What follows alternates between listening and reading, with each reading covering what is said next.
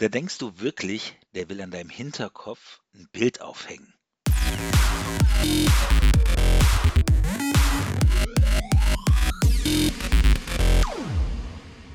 Ja, jetzt ist es soweit. Ich bin in Deutschland zurück und äh, ich habe euch ja erzählt, ich erzähle euch, ich habe euch erzählt, ich erzähle euch, das tue ich dann jetzt auch, ähm, wie sich das jetzt so verhält. Ja, Quarantänetag 0,5, weil heute Morgen war ich ja noch nicht in Quarantäne, erst dann ab der Landung, beziehungsweise nachdem ich zu Hause war.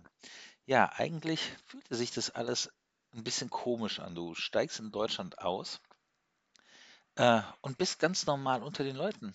Also ich war überhaupt nicht isoliert oder so. Ich hatte mir das jetzt irgendwie schlimmer vorgestellt. So nach dem Motto, da steht eine Hundertschaft jetzt vorm Flugzeug in so äh, Schutzanzügen. Ihr kennt das aus den Filmen, wenn die Aliens landen oder so. So hatte ich mir das irgendwie vorgestellt oder habe auch gedacht, dass das tatsächlich so in der Richtung passiert oder zumindest, dass wir irgendwie separiert werden von den anderen Gästen, Flugpassagieren am Flughafen. Aber nein, du gehst einfach ganz normal zu deinem Gepäckband.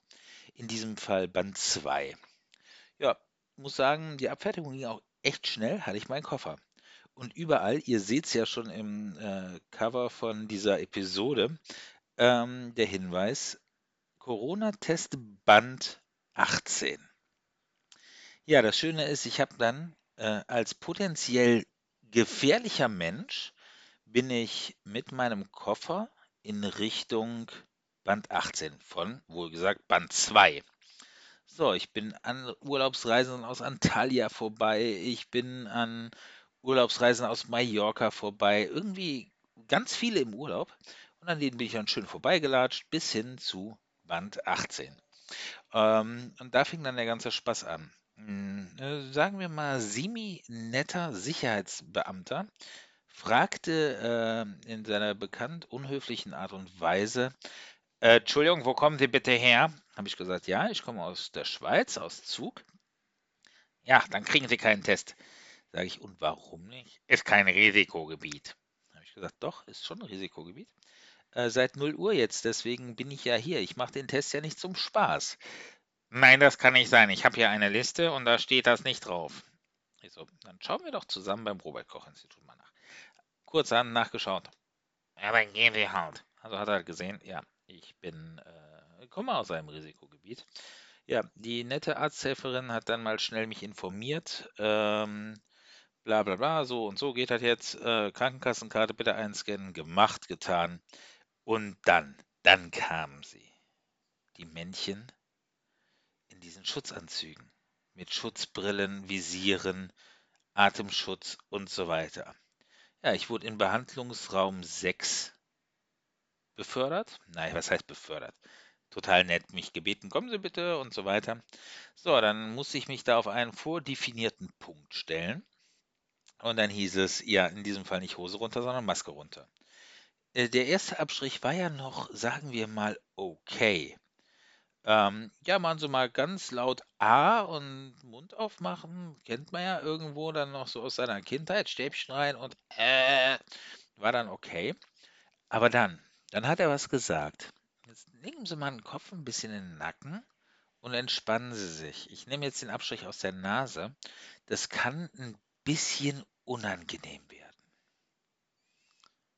Ja, lasst es euch auf der Zunge zergehen. Es kann ein bisschen unangenehm werden. Ja, was war's? Dieses, dieses Stäbchen war gefühlt an meinem Hinterkopf raus. Ich habe echt gedacht, will der ein Bild an meinem Hinterkopf aufhängen? Oder wofür braucht er den Nagel hinten raus? Naja, auf jeden Fall, ähm, boah, das ist echt was, wo ich gedacht habe, scheiß die Wand an. Einer, der das wie er zum Beispiel wahrscheinlich jede Woche einmal machen muss oder so, die beneide ich darum tatsächlich nicht. Ich habe noch nie in meinem Leben so was Unangenehmes gehabt, wie dieses Stäbchen, ja, mitten zwischen den Hirnlappen gefühlt.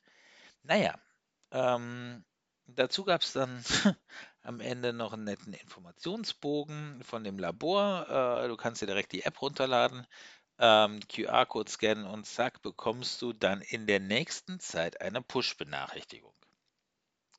Ja, in der nächsten Zeit. Also Sie sagen, das kann 24, 48 Stunden dauern. Ich bin tatsächlich mal gespannt, wie lange das dann am Ende bei mir dauern wird. Ähm, aber ich bin sehr positiv. Äh, ja, in dem Zusammenhang wäre vielleicht sehr positiv sein, äh, das falsche Zeichen.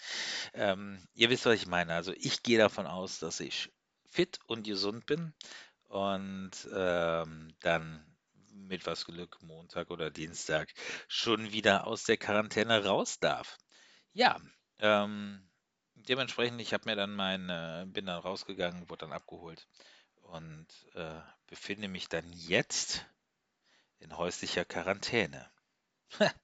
Und was ich mit der Zeit anfange, ich weiß es tatsächlich noch gar nicht, obwohl Homeoffice in Quarantäne ist ja quasi das gleiche.